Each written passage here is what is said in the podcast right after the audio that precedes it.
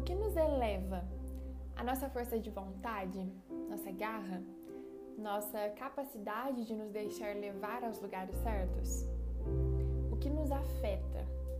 Nossos medos, nossos monstros, nossos desejos?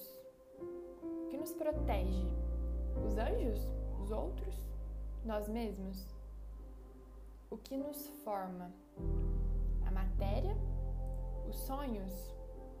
As nossas guerras? O que nos expande? A história? Os livros? Nossa vulnerabilidade descoberta?